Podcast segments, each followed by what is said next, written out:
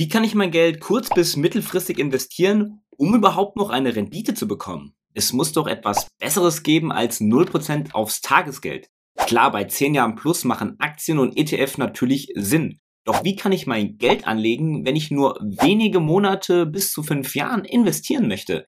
Ist das überhaupt noch mit Rendite möglich? Oder muss ich durch die Inflation einen Verlust in Kauf nehmen? Diesem Problem stehen viele Anleger gegenüber und so vielleicht auch du selbst.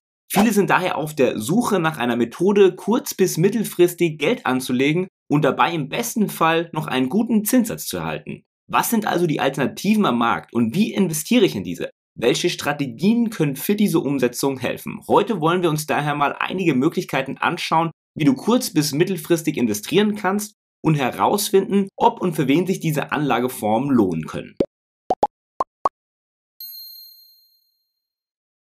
Ach ja, die gute alte Zeit, 4,5% Rendite aufs Tagesgeld. Dadurch war kurzfristiges Sparen für Ziele und Wünsche kein Problem. Das ist allerdings eine Rendite, von der wir heutzutage nur noch träumen können.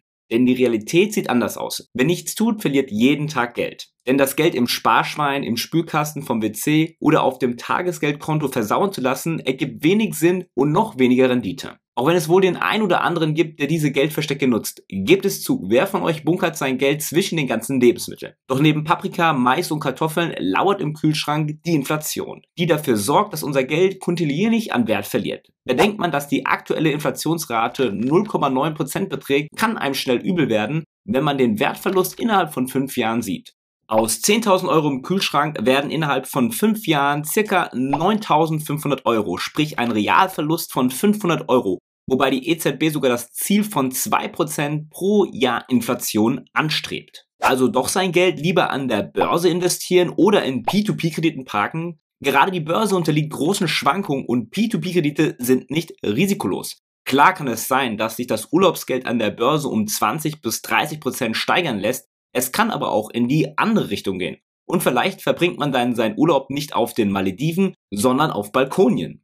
Wie kann ich in diesen unsicheren Zeiten also trotzdem kurzfristig einen relativ attraktiven Zinssatz generieren und mein Geld zumindest vor der Inflation schützen? Du hoffst jetzt sicher auf die eierlegende Wollmilchsau. Hier muss ich dich leider enttäuschen, weil diese gibt es nicht. Doch keine Angst, wir schauen uns jetzt Schritt für Schritt an, wie eine Lösung aussehen kann.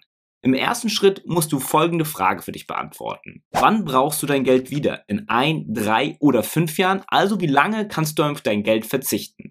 Zweitens, wie viel Geld brauchst du am Ende der Zeit? Gibt es ein Minimum bzw. Maximumwert?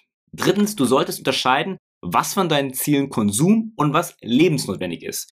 Sprich, sparst du nur für den Konsum und könntest theoretisch darauf verzichten oder ist dein Ziel lebensnotwendig? Das zu definieren ist vor allem für das Risiko deiner Anlage wichtig. Zum Schluss, wie viel Verlust kannst du zwischenzeitlich ertragen, um noch ruhig schlafen zu können? Wir wollen ja nicht noch mehr Stress haben, als wir ohnehin schon in dieser modernen Welt haben. Diese Fragen solltest du vorher für dich beantworten, bevor du nach einzelnen Produkten zum Anlegen schaust. Zum Beispiel das neueste Smartphone, ein schickes Auto oder teure Markenklamotten zählen definitiv zu Konsumgütern.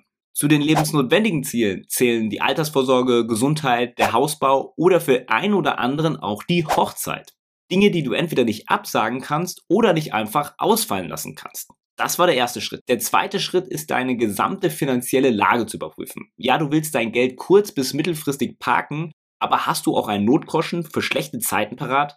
Was machst du, wenn plötzlich eine ungeplante Ausgabe für zum Beispiel eine Autoreparatur fällig wird? Es ist nicht zielführend, das komplette Geld anzulegen und dann einen Dispo aufzunehmen. Dieser wird definitiv teurer sein. Also falls du es nicht bereits schon getan hast, lege dir einen Notgroschen von ca. 3 bis 6 Netto-Monatsausgaben zur Seite. Ich nutze dafür aktuell das Konto von N26, weil ich dort sehr schnell an das Geld komme und schön Unterkonten habe, die sogenannten Spaces. Der nächste Schritt ist nun die passende Strategie zu finden, welche zu deinem Ziel passt. Hier eine grobe Richtlinie, wie deine Strategie aussehen kann.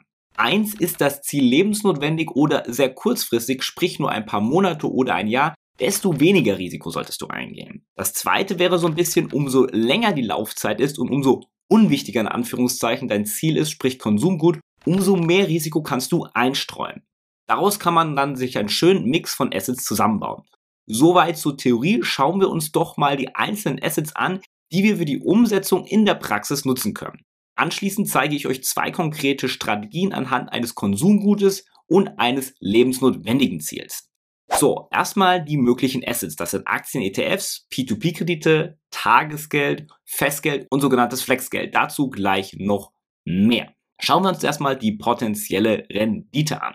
Klar, bei Aktien oder ETFs ist sie natürlich potenziell sehr hoch, aber unterliegt natürlich auch einigen Schwankungen. Auch die P2P-Kredite haben eine potenziell sehr hohe Rendite von 10% und plus, wie man bei mir in verschiedenen Videos schon gesehen hat. Aber natürlich ebenfalls nicht risikolos. Hier kann man das Ganze auch noch ein bisschen steuern. Dann natürlich das Tagesgeld, kennt wohl jeder von uns, gibt es aktuell kaum bis gar keine Zinsen. Hier oder da kann man noch mal minimal ein paar Prozent bzw. 0, Prozente abstauben, aber da hört es auch schon auf. Einen etwas höheren Zinssatz weist da der sogenannte Rettungsring, das Festgeld auf. Hier wird im Gegensatz zum Tagesgeld eine Anlagedauer mit einem vorher festgelegten Zinssatz vereinbart. Die Laufzeiten variieren dabei von drei Monaten bis zu fünf Jahren und mehr und sollten dann zu deinen Sparzielen passen. Zusätzlich gibt es seit ein paar Jahren noch das sogenannte Flexgeld, welches ein Hybrid aus Tages- und Festgeld ist.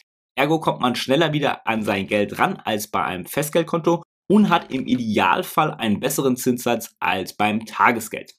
Flexgeld eignet sich demzufolge auch für lebensnotwendige Wünsche und Ziele. Aber Achtung, die vorzeitige Verfügung findet eher im Ausnahmefall statt und geht häufig mit einem Wertverlust einher.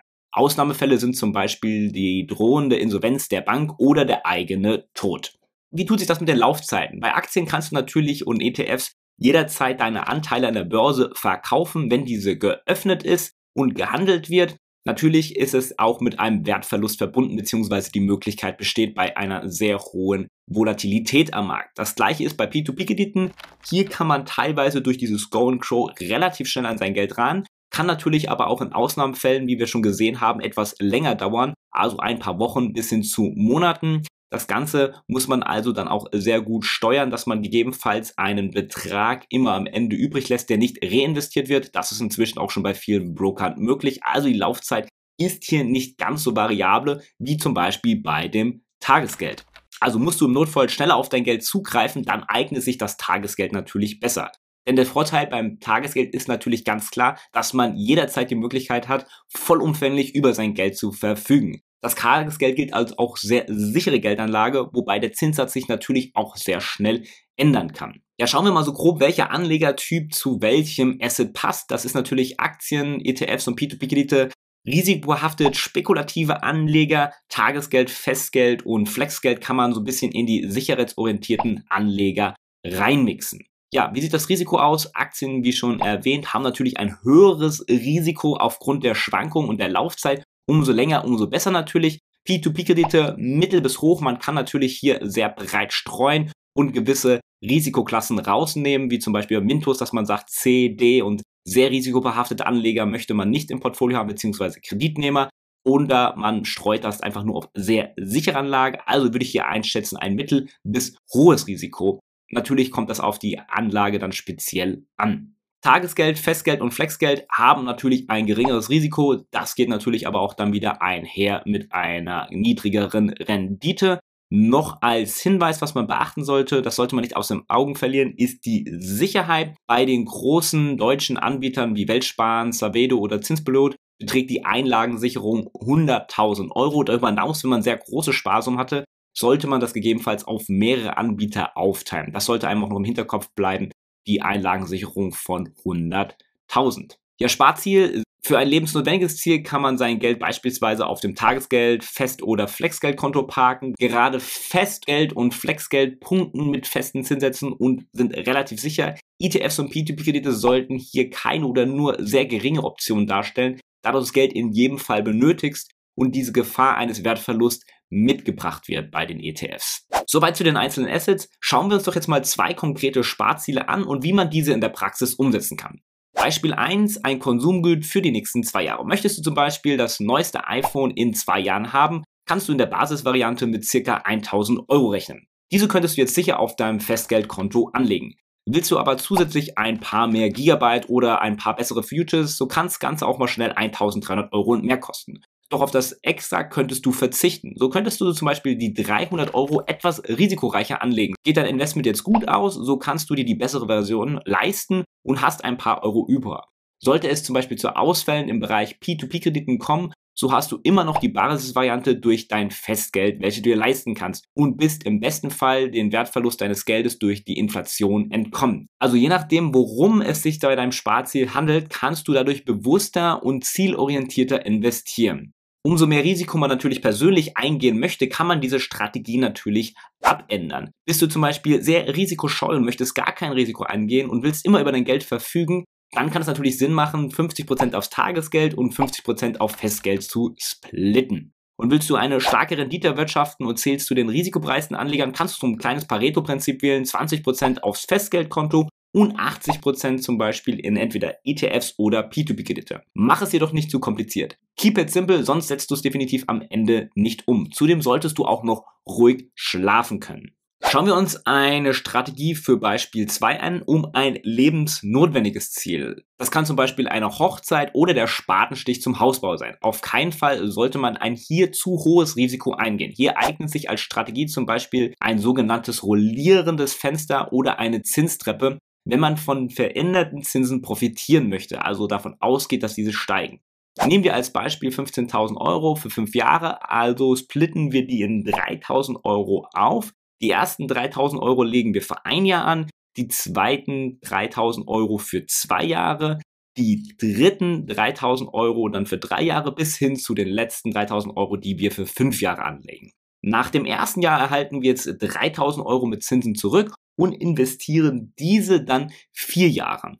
Nach einem weiteren Jahr erhalten wir jetzt wieder 3000 Euro, welche wir für drei Jahre dann investieren und so weiter und so fort, dass wir am Ende der fünf Jahre von gegebenenfalls steigenden Zinsen profitiert haben und haben somit eine schöne Zinstreppe.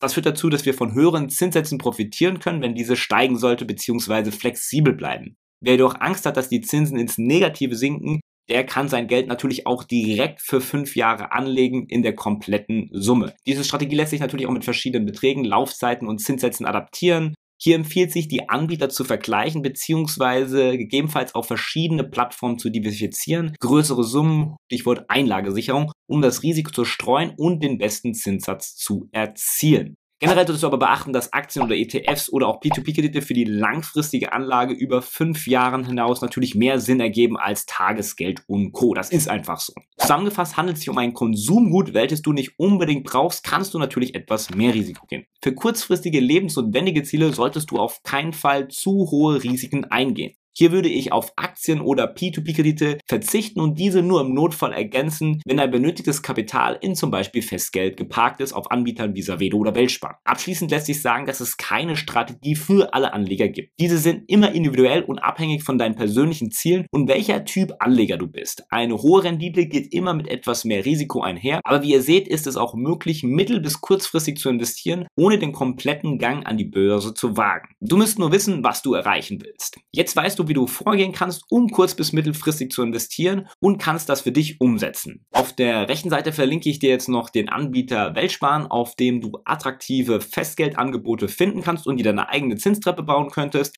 Auf der linken Seite dann ein ETF-Video, wie du investieren kannst, um deine Rendite etwas zu boosten bzw. Inflation auszugleichen. Vergiss auch nicht den Kanal zu abonnieren, wenn du keins der nächsten Videos verpassen willst und folge uns auf Social Media für mehr Insights. Bleibt mir noch zu sagen, invest smart statt hart bis nächste Woche Sonntag.